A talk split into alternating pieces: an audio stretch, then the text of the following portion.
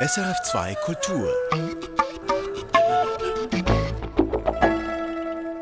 Die Welt der Kunst ist voller Geister und Gespenster. Sie sind Quelle der Inspiration, Projektionsfläche und Anlass zum wohligen Gruseln. In der SRF 2 Sommerserie Geister und Gespenster rücken wir diesen auf den durchsichtigen Leib und beleuchten das Phänomen in unterschiedlichen kulturellen Bereichen. Doch was genau steckt dahinter? Warum sind wir Geister und warum üben sie eine so große Faszination auf uns aus? Das ist Thema heute im Kulturtalk. Am Mikrofon ist Gisela Feutz. Mein Gast ist der Physiker, Psychologe und Parapsychologe Walter von Lukadu, der seit rund drei Jahrzehnten eine parapsychologische Beratungsstelle führt. Hallo nach Freiburg. Ja, hallo. Herr von Lukadu, waren denn Geister und Gespenster schon in Ihrer Kindheit ein Thema für Sie? Ja, eigentlich nicht. Also in meiner Familie, ich komme ja so aus einer naturwissenschaftlichen Familie, mein Vater war Arzt, da hat man über sowas überhaupt nicht gesprochen. Also Geister und Gespenster habe ich ja höchstens mal in Märchenbüchern gelesen. Das fand ich zum Beispiel auch gruselig, einer der Auszug, um das Fürchten zu lernen. Aber das waren für mich Geschichten. Eigentlich bin ich erst dazu gekommen, äh, mich da mit dem Thema zu befassen, als im Schulunterricht, und zwar das war schon in der Oberstufe, wir in einen Text gelesen hatten, in dem eben ein Gespenst vorkommt. Und dann hatte ich eben eine Diskussion mit meinem Deutschlehrer angefangen und habe gesagt, das passt hier überhaupt nicht rein, so realistisch geschriebene Geschichte, das ist doch ein Schmarren. Und dann sagte er zu mir, ja, ich soll mal ein bisschen äh, vorsichtig sein.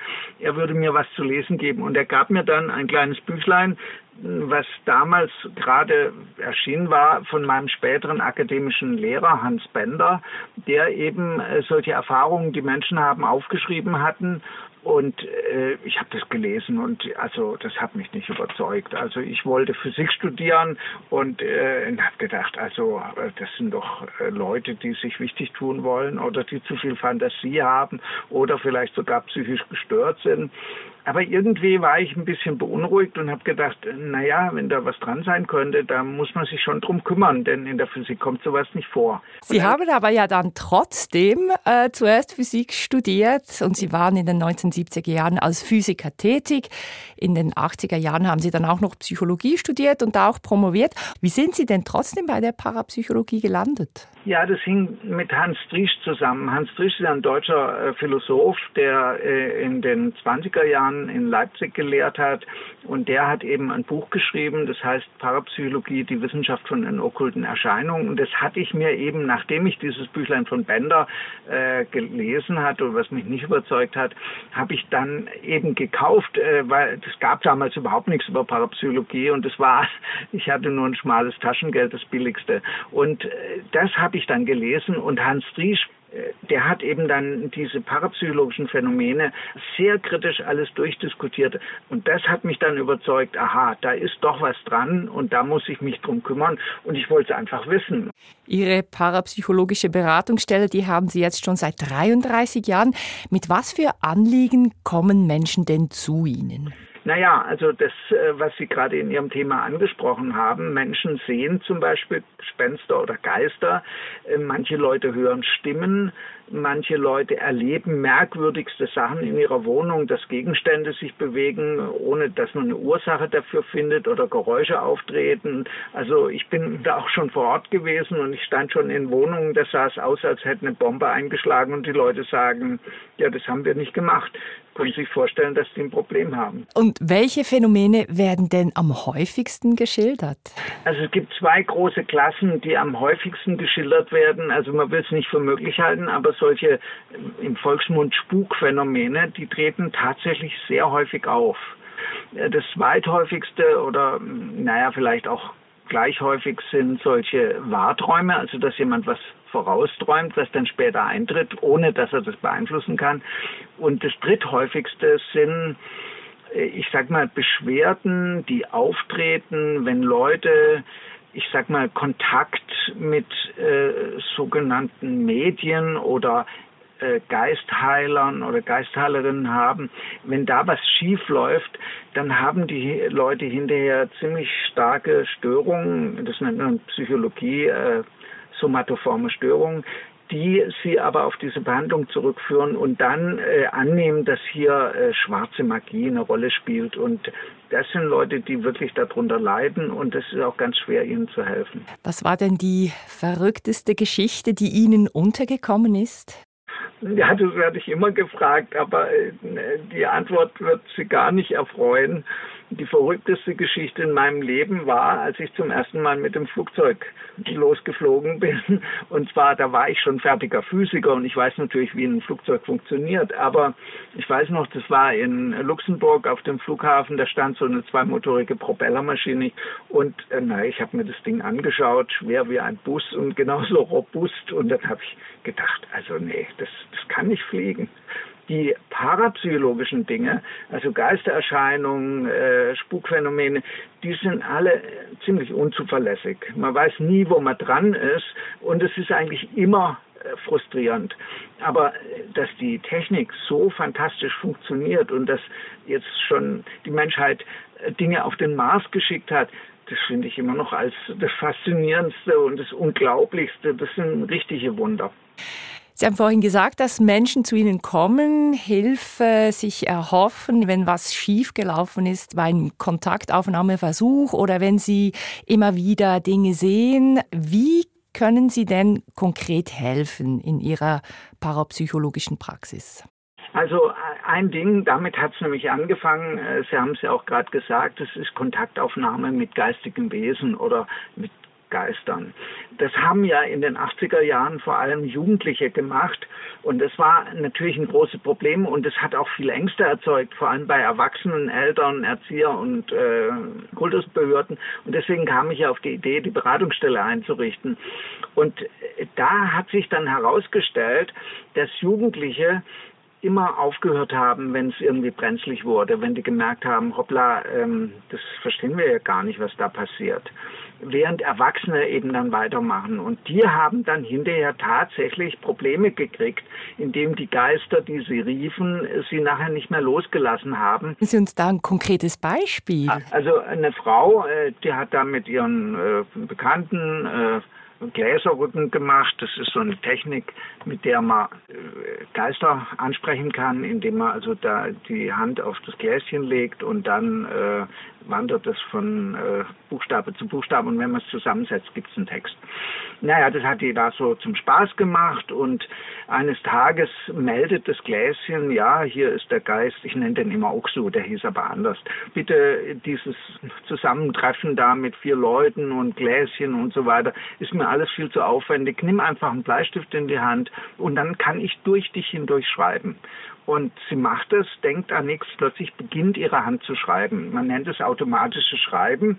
Naja, und der Geist fängt dann an zu schreiben, ganze äh, Abhandlungen, philosophische Texte, Gedichte, alles Mögliche. Sie ist tief beeindruckt und denkt, naja, das ist ja toll. Äh, alle ihre Lebensentscheidungen, in welche Schule die Kinder gehen, wo man in Ferien hinfährt, alles entscheidet Geist Uxo. Und eines Morgens, da schreibt äh, Geist Uxo zu ihr, also mal, dieses Schreiben ist mir auch zu lästig. Ähm, du wirst mich morgen ab 9 Uhr äh, direkt hören können. Und dann hört sie eine Stimme direkt neben sich, so wie ich jetzt zu Ihnen spreche, die sagt, ich bin der Geist Uxo und das ist der Point of No Return. Wenn sowas passiert, wenn die Leute dann den Geist hören, dann gibt es kein Zurück mehr. Und zwar deswegen, weil man das Hören nicht abschalten kann. Dann beginnt auf einmal der Geist äh, sozusagen ganz anders zu werden, denn er kommandiert sie rum, er beschimpft sie, und sie muss Sachen machen, die sie nicht machen will und sie ist äh, total verzweifelt. Dann sagt sie also manchmal, ja, ich will das nicht machen und wehrt sich dagegen und dann sagt der Geist, gut, ähm, dann bringe ich dich um. Und dann spürt sie, wie eine Hand um ihren Hals greift und zudrückt. Und Diese Frau, die kommt dann zu Ihnen in die parapsychologische Beratungsstelle und was machen Sie dann? Wie helfen Sie ihr? Ich sage ihr, Sie müssen sich einfach durchsetzen. Sie haben ja alle Ihre Autonomie abgegeben an einen Geist, und wenn sie das nicht fertig kriegen, sich da durchzusetzen, dann wird es sie weiter quälen. Und sie schildert dann, wie sie sich dann hinsetzt und er wieder ihr droht, sie umzubringen und dann sagt sie, ja gut, dann bring mich um, ich mach, ich mach's einfach nicht. Und was passiert dann? Gar nichts. Also Willensstärke demonstrieren. Nein, es ist was anderes.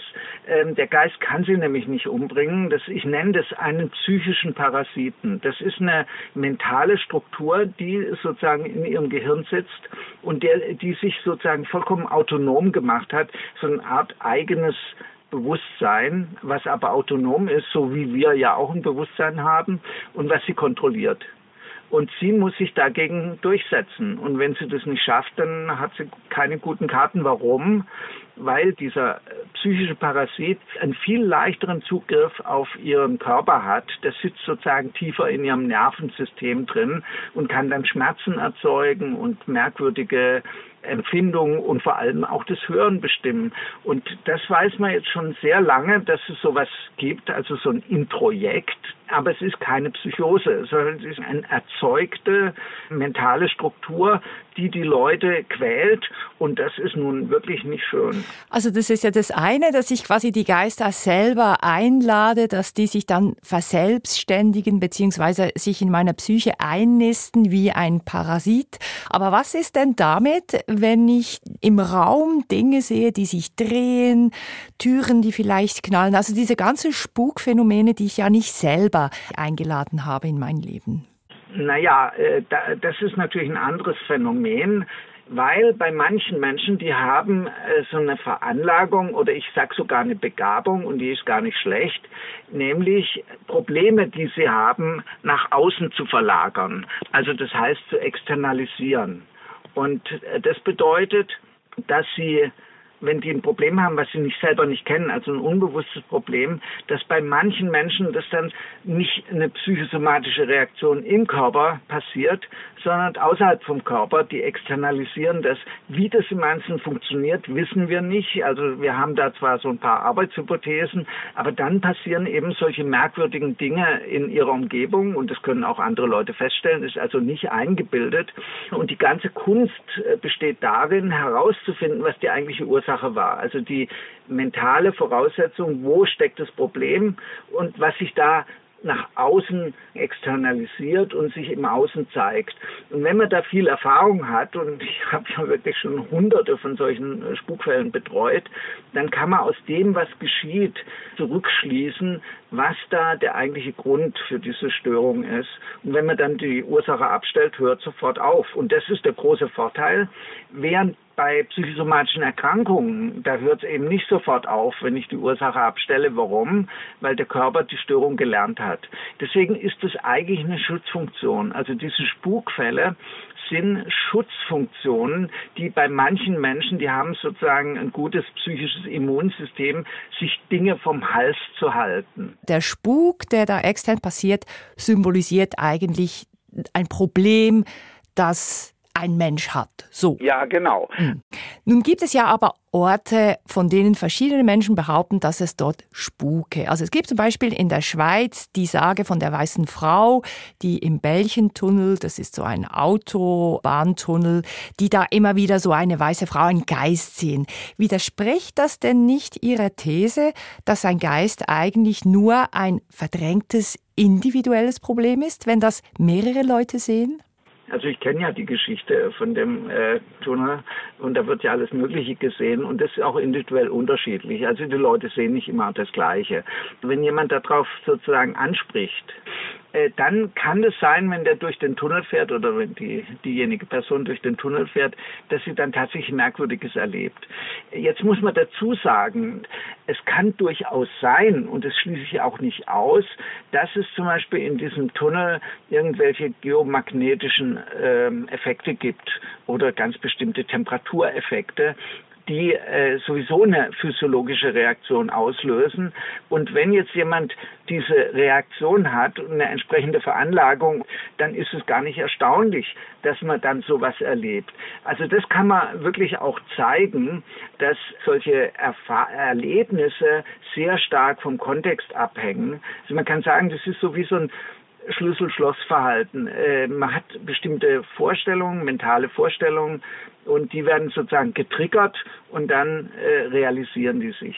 Als Physiker sind Sie ein Mann der Wissenschaft. Also das heißt, Phänomene müssen reproduzierbar sein, damit Sie überhaupt wissenschaftliche Aussagen darüber machen können. Nun lassen sich Geistererscheinungen nicht einfach so auf Wunsch heraufbeschwören. Wie gehen Sie als Naturwissenschaftler denn mit der Tatsache um, dass ihnen, wenn man so will, die zentrale Forschungsbasis eigentlich fehlt, also die Dokumentation von Spuk. Ja, das ist sogar noch ein bisschen schlimmer. Wenn ich nämlich die Leute auffordere, äh, die Sache zu dokumentieren, hört es meistens auf. Und das irritiert die Leute natürlich noch mehr. Äh, es ist tatsächlich so, dass diese spontanen Erlebnisse eigentlich nur sowas wie das Grundmaterial für wissenschaftliche Fragen sind. Also man kann den Spuk nicht einfangen. Man kann eben diese Berichte sammeln und wir haben hier eine wahnsinnige, riesige Sammlung von solchen Berichten. Das ist natürlich viel wert, wenn man die miteinander vergleichen kann und das hat man auch schon gemacht. Darüber gibt es viel Forschung, also deswegen weiß man ziemlich genau, wie das aussieht. Aber die Frage, was dahinter steckt und wie das funktioniert, was ich jetzt gerade erklärt habe, das kann man natürlich eigentlich dann nur im Experiment untersuchen. Und im Experiment ist natürlich nicht das Gleiche wie die Wirklichkeit da draußen. Also wenn ich Sie vorhin richtig verstanden habe, sobald ich ja weiß, was mein Problem ist, kann ich ja keinen Spuk erzeugen. Also das passiert ja nur dann, wenn ich mir meines Problems nicht bewusst bin. Ja, exakt. Mhm. Und deswegen hat man sich in der Parapsychologie, also in der wissenschaftlichen Parapsychologie, muss ich immer dazu sagen, sagen, da geht es ja nicht um Geister, sondern um Fragestellungen. Da hat man ja diesen Begriff der Psychokinese, also das heißt die Bewegung durch mentale Vorgänge, also physikalische Effekte durch mentale Vorgänge bewirkt. Und das hat man natürlich schon relativ früh äh, untersucht. Also der amerikanische äh, Biologe Joseph Bank Ryan, der war Professor in Durham, der hat ja ganz einfache Experimente gemacht. Er hat so Würfelmaschinen gebaut, wo Würfel runterfielen und hat dann die Versuchsperson gebeten, sich eine bestimmte Augenzahl zu wünschen und zu gucken, ob sie das mental beeinflussen kann. Und da hat man natürlich, äh, er hat da hochsignifikante Ergebnisse gekriegt und war davon überzeugt, dass er jetzt nachgewiesen hat, dass es so eine mentale Wirkung des Menschen auf die Umgebung gibt. Im Gegensatz zur Technik eines Flugzeuges sind parapsychologische Phänomene unzuverlässig, haben Sie gesagt. Das frustriere und hinzu kommt, dass Ihnen von Ihren Kollegen, Kolleginnen zum Teil ja auch ein harscher Gegenwind entgegenbläst. Also Ihre These, dass Spuk eine Externalisierung von persönlichen Problemen sei, die ist umstritten. Und Sie haben mir im Vorfeld unseres Gespräches ja auch erzählt, dass Sie von Menschen manchmal sogar beschimpft würden für ihre Ansichten und Forschungen. Herr von Lukadu, warum tun Sie sich das alles an? Was treibt Sie an? Naja, das ist ganz einfach zu sagen. Ich will halt wissen, was dahinter steckt. Und zweitens, es ist ganz normal, äh, dass wenn man in der Wissenschaft was Neues anpackt, dass man da Gegenwind spürt. Das ist sogar wichtig, denn äh, man kann sich auch leicht irren. Und deswegen ist die fachliche Kritik von Kollegen ganz wichtig. Wogegen ich mich aber wehre, ist, ist so ähm, unbegründete Kritik, die nicht argumentiert, also die einfach nur fundamentalistisch ist von Leuten, die alles besser wissen und die äh, auch das, was sie da machen, selber gar nicht hinterfragen. Das ist keine Wissenschaft. Aber wenn eine wissenschaftliche Kritik kommt, zum Beispiel eben die Frage, ja, warum ist das nicht reproduzierbar oder was kann man da machen, das ist vollkommen berechtigt und da muss man sich als Wissenschaftler, darf man sich überhaupt nicht verstecken und das tue ich ja auch nicht. Also alles, was ich publiziert habe, äh, ist ja in referierten wissenschaftlichen Journals publiziert. Naja, da können Sie sich vorstellen, dass die Kollegen da ganz gründlich nachfragen, bevor sie sowas publizieren. Lassen Sie auch uns noch einmal kurz über Ihre parapsychologische Beratungsstelle sprechen. Also wenn Menschen dann Spuk sehen, wenn sie selber Probleme haben, haben Sie denn in letzter Zeit oder vielleicht während Corona, das ist ja eine Zeit, die vielen Leuten Probleme und Sorgen beschert hat, haben Sie denn da mehr Geistererscheinungen gemeldet bekommen? Also gibt es da eine Korrelation zwischen Geistermeldungen mit gesellschaftlich einschneidenden Ereignissen? Ja, ich habe äh, schon den Eindruck gehabt, dass es mehr wird, aber das große Problem war ein rein, äh, ja, wie soll ich sagen, äußeres, denn äh, man hat ja uns leider äh, sozusagen die Finanzierung eingestellt, äh, genau in dem Moment, wo man es am meisten gebraucht hätte, nämlich als diese Corona-Sache anfing, weil man offensichtlich der Meinung war, Parapsychologie ist Blödsinn und das braucht man auch nicht. Aber egal, ich habe natürlich trotzdem weitergemacht. Und ich hatte dann schon den Eindruck, dass ähm, das ein bisschen mit der Krisensituation zu tun hat. Aber äh, da ich natürlich jetzt weniger machen kann und meine Mitarbeiterin weitgehend entlassen musste, weil kein Geld mehr da war, kann ich jetzt nicht wirklich sagen, ob das jetzt sehr stark zugenommen hat oder nicht. Herr von Luca, du Geister und Gespenster spuken ja auch oft in der Welt der Kunst. Filme, Serien über paranormale Phänomene sind enorm beliebt. Warum beschäftigen wir uns so gerne mit Geistern und Übersinnlichen? Warum beschäftigt sich die Kunst so gerne damit? Also einmal kann man sagen, weil es sowas eben wirklich gibt. Ja, sonst würde man vielleicht gar nicht auf die Idee kommen, äh, äh Gruselfilme oder Gruselstories zu erfinden. Aber es ist natürlich ganz klar, äh, die Kunst hat natürlich sich immer auch mit der Welt auseinandergesetzt. Äh, deswegen gibt es ja auch wunderschöne Naturbeschreibungen oder sagen wir mal Beschreibungen von physikalischen Vorgängen wie Gewitter und so weiter und so fort. Und äh, nun ist es eigentlich so, dass der Mensch immer dann, wenn er was nicht durchschaut, also nicht naturwissenschaftlich durchschaut, dass er das anthropomorph beschreibt. Also Gewitter wurde eben früher vom Donnergott gemacht, Blitze wurden von Jupiter geschickt und so weiter. Das ist eigentlich auch gar nicht so schlimm, diese Anthropomorphisierung und Einbettung in Geschichten, Erzählungen oder Filme, weil das schon so eine Art von Selbsttherapie ist, weil wenn ich nämlich was nicht erklären kann, absolut nicht verstehe, dann entsteht diese Angst vor dem Kontrollverlust, so nennt man das in der Psychologie, also die Angst, ich habe die Dinge nicht mehr im Griff, ich weiß nicht mehr, was ich machen soll. Und wenn ich dann sagen kann, naja, das ist der Jupiter, der da runterblitzt, dann habe ich eine Vorstellung davon, was da passiert. Ich habe das mit einem, heute sagt man, Narrativ verbunden und dieses Narrativ hilft mir, mit der Sache zurechtzukommen. Und das Interessante ist, da gibt es auch Forschung darüber, die gezeigt hat, dass Menschen, die so eine Anthropomorphisierung vornehmen, also die dann von Geister sprechen, mit der Situation tatsächlich besser zurechtkommen als jemand, der glaubt, er hat immer alles im im Griff. Denn wir haben nicht alles im Griff. Und wenn wir uns das einbilden und wir erleben dann sowas, sind wir viel schlechter dran als jemand, der sagt, naja, das ist der Geist von meiner Großmutter, hm, muss halt mal mit der reden. Und äh, dann kann er ja schon mal was tun. Ja, man kann was tun und man kann die Verantwortung irgendwie auch woanders deponieren. Ganz genau. Was geschieht denn eigentlich mit uns, wenn wir uns gruseln was macht das mit uns, naja, also physisch? ja, das Gruseln gibt es ja in verschiedener Art und Weise. Also einfach ist, äh, Gruseln ist ja zunächst mal auch sowas wie eine Reaktion, die also in der Evolution benötigt wurde, äh, als der Mensch noch als behaartes Tier in der Steppe rumgelaufen ist, dann hat es Gruseln bewirkt, dass sich die Haare aufgestellt haben. Das äh, erleben wir heute auch noch, dass sich die Haare aufstellen. Das ist bei Tieren auch so. Die macht sie größer. Und wenn dann ein Feind angreift oder eine unklare Situation ist, dann ist es so mindestens mal so ein Imponiergehabe, also ein unbewusstes. Ich bin größer, ich bin stärker, ich, ich ähm, verbreite selber Angst und Schrecken und dann haut ja vielleicht der Gegner ab oder die Situation entschärft sich, weil ich mächtig aussehe. Das ist wirklich biologisch äh, in der Evolution so entwickelt worden. Deswegen gruselt und wir haben eine Gänsehaut. So, soweit so gut. Äh, jetzt ist es natürlich verbunden mit einer Ausschüttung von Adrenalin oder verschiedenen Hormonen. Und in der Tat hat das ja auch einen, einen wohltuenden Effekt. Deswegen liest man gerne abends ein Krimi, äh, bevor man ins Bett geht und dann gruselt man sich sehr oder ist sehr angespannt und dann weiß man aber, es passiert einem nichts.